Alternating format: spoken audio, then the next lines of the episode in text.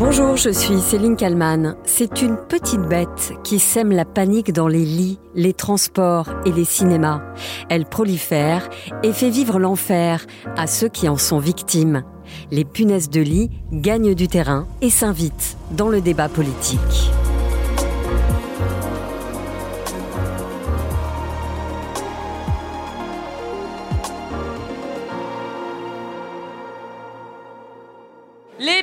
De lit sont un problème national de santé publique, mais vous n'avez rien fait.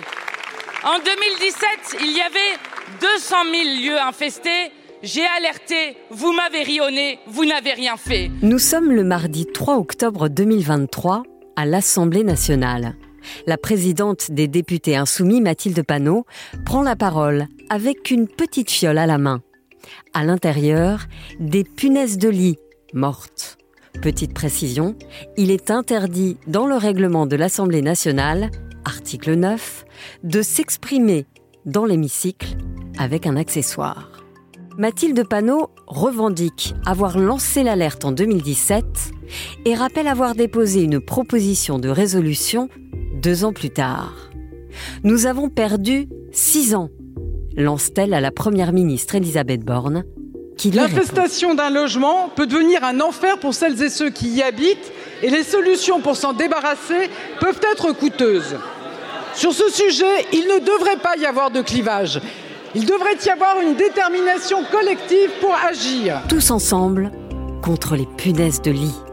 Le ministre des Transports, Clément Beaune, appelle lui en ce 4 octobre à ne pas tomber dans la psychose.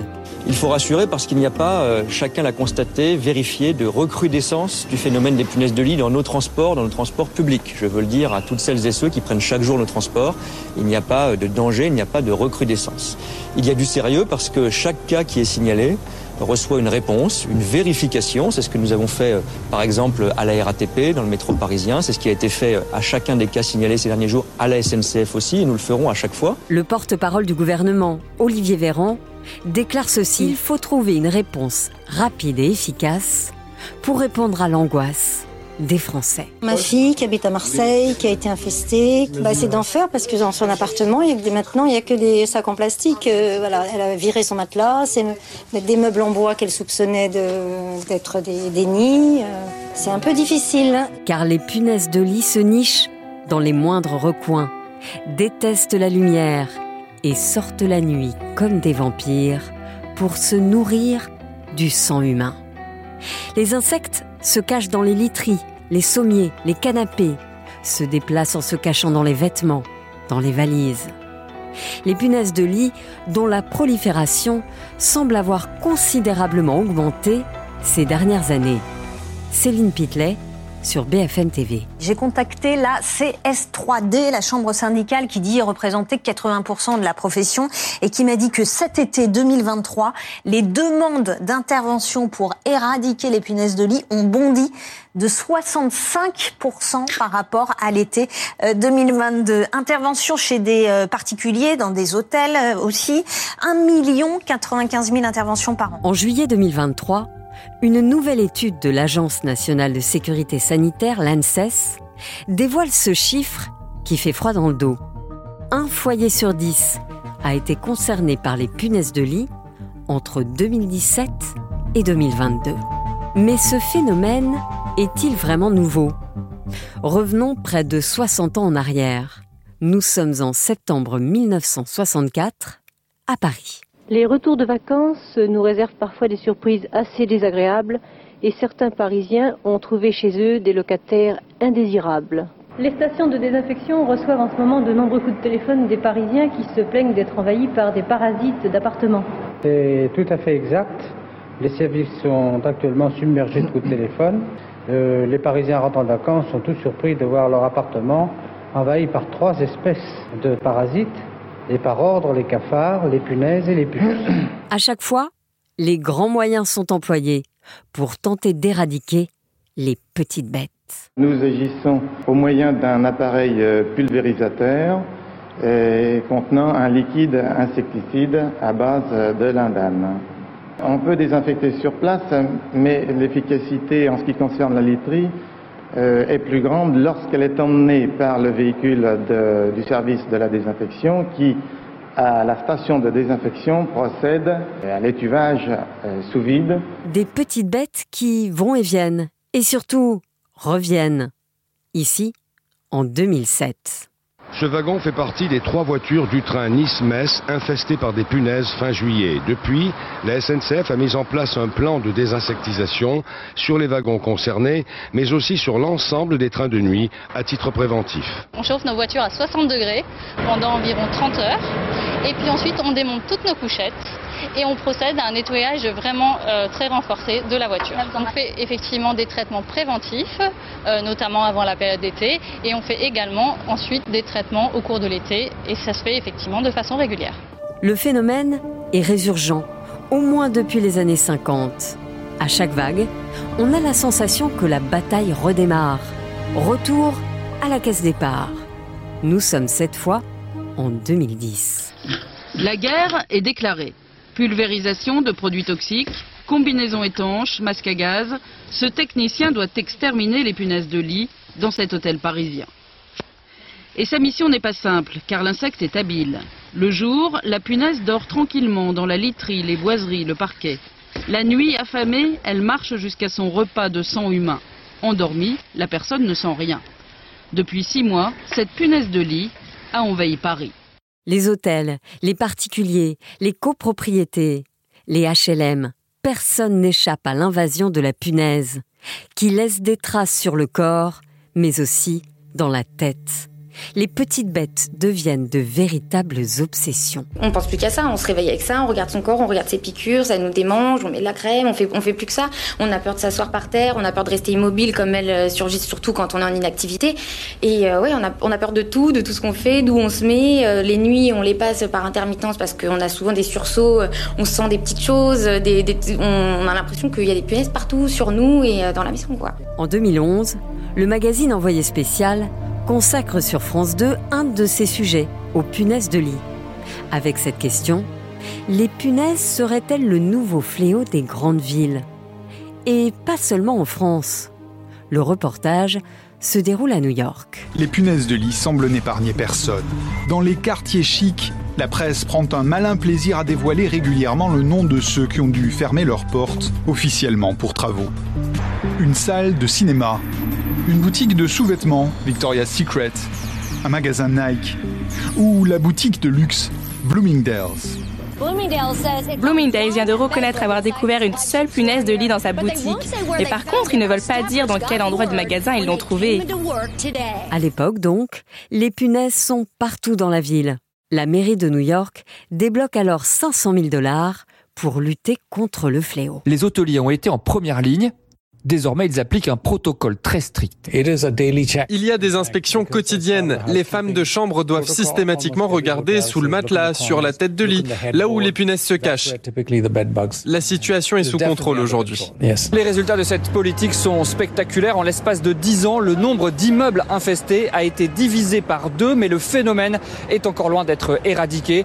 New York reste la deuxième ville la plus infestée par les punaises de lit aux États-Unis. En France, l'affaire devient donc politique à moins d'un an des Jeux olympiques, qui vont se dérouler à Paris bien sûr, mais il y aura aussi des épreuves à Bordeaux, Lyon, Lille ou encore Marseille. Marseille, où un collège totalement infesté de punaises de lit a dû être fermé pour la semaine. Dans une information adressée aux parents, aux élèves ainsi qu'au personnel du collège, le principal indique que des punaises de lit ont été aperçues à différents endroits de l'établissement, probablement véhiculées par les cartables des élèves. En début d'après-midi, je vous faisais part de la présence de punaises de lit dans l'établissement. Nous avons pris la décision de fermer le collège jusqu'à lundi. Au moins un autre établissement, situé à Villefranche-sur-Saône dans le Rhône, est fermé temporairement pour éradiquer les punaises. Ce vendredi 6 octobre 2023, une réunion interministérielle est prévue en haut lieu, à Matignon. Le porte-parole du gouvernement, Olivier Véran, a fait savoir que cette réunion déboucherait sur des décisions.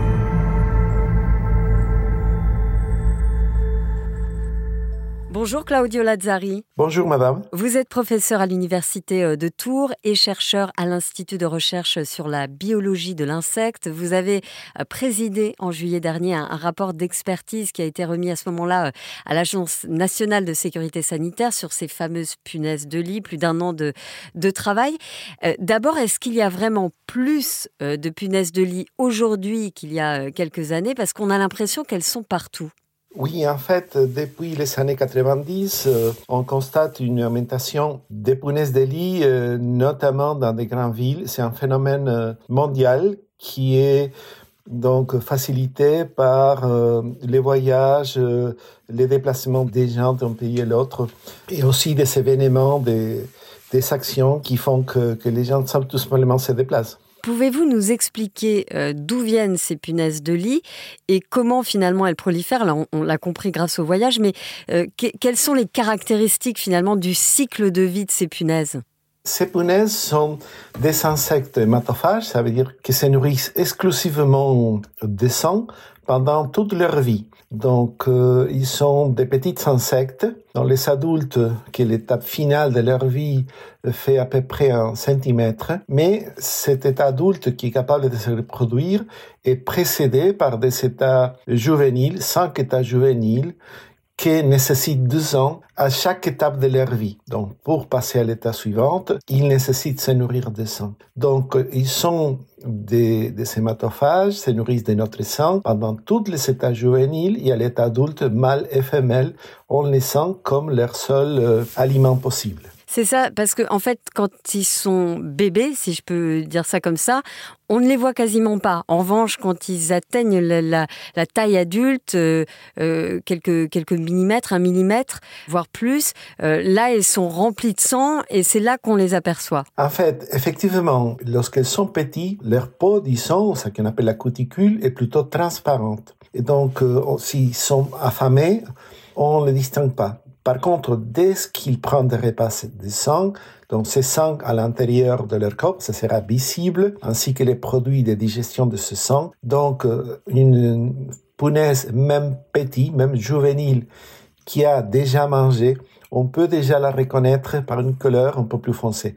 Les adultes, par contre, ont encore une peau qui est plus colorée, qui est plus foncée. Ça, indépendamment de l'ingestion de sang, l'adulte n'est pas transparent. Y a-t-il des lieux euh, où on en trouve plus qu'ailleurs? Je pense euh, au cinéma, au transport en commun. On l'a vu notamment à Paris, euh, où on a trouvé des punaises de lit dans certains cinémas. En fait, c'est un insecte qui peut pas voler. Donc, leurs déplacements par, eux-mêmes sont très limités, à quelques mètres. Donc, normalement, ils sont, leur dispersion ça se produit de manière passive, c'est-à-dire sont des personnes qui les emportent dans leur bagage dans leurs vêtements et lorsqu'ils arrivent par exemple à la maison, peuvent s'installer notamment dans, dans les chambres à coucher, près de lit, où ils auront un accès privilégié aux gens. Leur présence dans les cinémas ou dans des milieux de transport et disons plus, euh, il, faut que elle s'arrive un peu euh, transporter aussi pour les gens qui, qui se déplacent. Donc, si on, si on a dans son sac à dos, dans, dans, dans ses bagages de punaises de lit, peut descendre, éventuellement rester.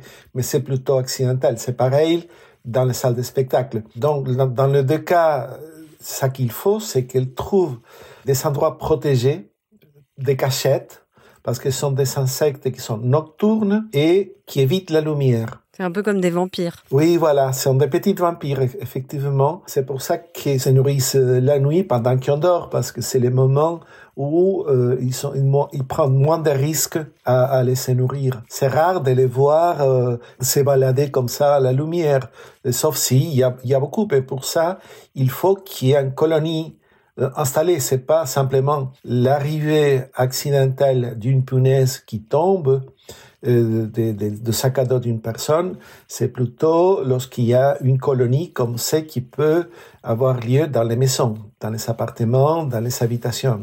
C'est là où, où, il peut vraiment se multiplier. Et ça, pourrit vraiment la vie des gens hein, qui sont victimes de, de, punaises de lit. Comment Parce que c'est très difficile de s'en débarrasser. Comment est-ce qu'on peut faire? Est-ce qu'il y a des méthodes aujourd'hui qui sont infaillibles? Il euh, n'y a pas de méthode infaillible en fait. Il y a, pourtant différentes, euh, différentes, différentes options, différents types de traitements, plus ou moins intenses en fonction des degrés d'infection. Donc la première chose qu'il faut faire, c'est de les repérer, ça qui n'est pas toujours facile. Normalement, on se rend compte qu'on a des punaises de lit une fois qu'on été piqué. Et lorsqu'on s'est fait piquer et on a plein de boutons de punaises de lit, ça veut dire qu'on a une colonie euh, qui s'est bien installée dans la maison. Donc il faut, il faut les chercher dans les bords des moquettes, euh, dans les coutures des matelas, dans les sommiers, dans des petits recoins. Et en fonction de la quantité qu'on trouve, des degrés d'infection qu'on peut vérifier, on peut appliquer des traitements plus ou moins intenses. Déjà, il faut traiter tout ce qui est tous les textiles de l'habitation. Donc là, on peut les laver à haute température, ou si c'est des, des, éléments délicats, les mettre dans, les congélateurs à la température. Et après, il y a différents traitements qu'on peut proposer. De simple passage d'un aspirateur, si, mais ça, on risque de pas avoir tous les punaises qui, qui sont présentes. Et après, chaque professionnel a, des outils à proposer euh, qui, qui, sont plus ou moins euh, efficaces euh, en fonction de la, la quantité de, de, punaises qui sont qui sont dans l'habitation la, et la dispersion, l'ampleur de l'infection. Est-ce qu'ils sont seulement près du lit? Est-ce que c'est toute la chambre où ils se sont, qui, est infecté par des punaises de lit? Est-ce que d'autres habitations de même euh, logement sont infectées? Est-ce que les appartements voisins sont aussi infectés? Parce que plus étendue est l'infection, plus difficile sera de tuer tout le monde. Donc, euh, il y a aussi l'arme chimique, les insecticides, que là, effectivement, euh, il, faut les appliquer de manière prudemment lorsqu'on n'a pas d'autres solutions, sans risque de s'infecter et surtout de manière efficace, parce que si on applique des insecticides et les applique mal, on va faciliter un processus qui s'appelle la résistance aux insecticides. Ça veut dire on va tuer un certain nombre d'individus qui sont sensibles à l'insecticide que vous venez d'appliquer, mais il y a certaines qui vont survivre et qui sont tolérantes. Ça veut dire que la prochaine génération que vous aurez, issue de ces individus tolérants, sera aussi tolérante. Donc la même dose d'insecticide n'aura aucun effet.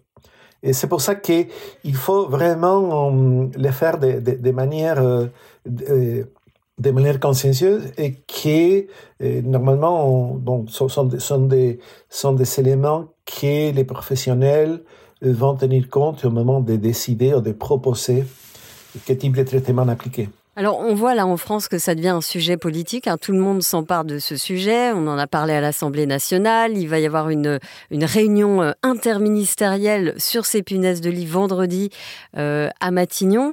Pour vous, c'est vraiment un sujet de santé publique? Oui, c'est la conclusion. Ce n'est pas seulement pour nous, c'est la conclusion que nous avons arrivé dans notre comité, comité d'experts et c'est indiqué dans notre rapport. C'est un problème de, de, santé publique. La nuance par rapport à, ce problème, c'est que comme les punaises de au jour d'aujourd'hui ne sont pas liées à la transmission d'aucune maladie, parfois sont considérés comme nuisibles. Le problème, c'est que lorsqu'ils sont en grande quantité, ça a, un, ça a un impact sur la santé physique et la santé psychologique des, des gens qui peut être très très importante. C'est ça parce que contrairement par exemple aux tiques euh, qui euh, qui justement véhiculent des maladies, là la punaise de lit, elle ne fait finalement que piquer euh, et c'est tout. Exact. Sauf que ces piqûres produisent des réactions sur la peau de la personne qui était piquée. normalement, il n'y a pas une seule punaise. Il peut avoir des centaines de punaises, donc euh, on peut recevoir euh, un nombre important de piqûres sur son corps, ça qui va déclencher des réactions sur la peau, des, boutons qui vont rester longtemps. Chaque personne va réagir d'une manière de manière particulière. En plus, il y a des troubles de sommeil, il y a des effets psychologiques parce que les gens vit mal l'infection punaise de lit parce que c'est en quelque sorte stigmatisante aussi, parce que les gens pensent que ça peut être lié à une manque d'hygiène, aux conditions de vie. C'est ça, c'est ce que je voulais euh, vous entendre dire. C'est, il est important de souligner euh, que c'est pas une question d'hygiène. Euh, il faut que ceux finalement qui ont des punaises de lit fassent savoir afin de s'en débarrasser. Il faut pas avoir honte. Exactement, exactement. Évidemment, dans des conditions extrêmes, donc vous savez, un appartement trop encombré, où il est difficile de repérer ou de, traiter. Il peut avoir une, situation où les punaises de lit arrivent à, se produire plus euh, de, de, manière plus intense, mais normalement c'est pas le cas. Donc euh, si ça arrive par accident, soit dans un petit studio parisien, soit dans une chambre d'un hôtel 5 étoiles au centre d'une grande ville, c'est la même chose. Donc ils vont se cacher, ils s'intéressent uniquement au sang des personnes et à rester inaperçus dans des cachettes pendant la journée. Euh, de ce point de vue, il n'y a, a pas un lien avec des conditions de vie ou des conditions d'hygiène. Et donc pour vous, la solution aujourd'hui, c'est de euh, parler et de traiter Exactement. Et de regarder comment... Bon, comme je vous dis, c'est un problème mondial.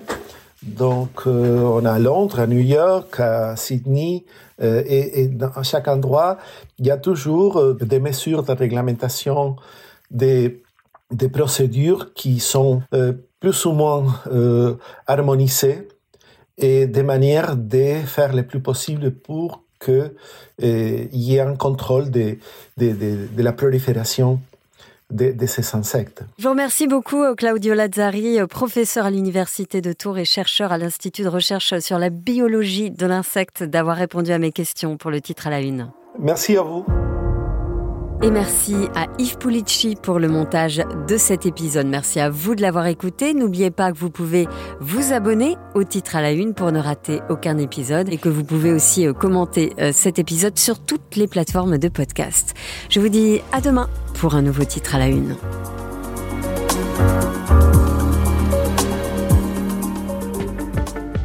Vous avez aimé le titre à la une Alors découvrez la question info. Dans l'épisode du jour, on parle de la déclaration du pape François. Dans une lettre adressée à des cardinaux, le souverain pontife défend la bénédiction des couples homosexuels. Cette prise de position est inédite, mais que signifie-t-elle vraiment? On en parle avec un journaliste de bfmtv.com. La question info, c'est à retrouver en podcast sur bfmtv.com et l'ensemble des plateformes d'écoute.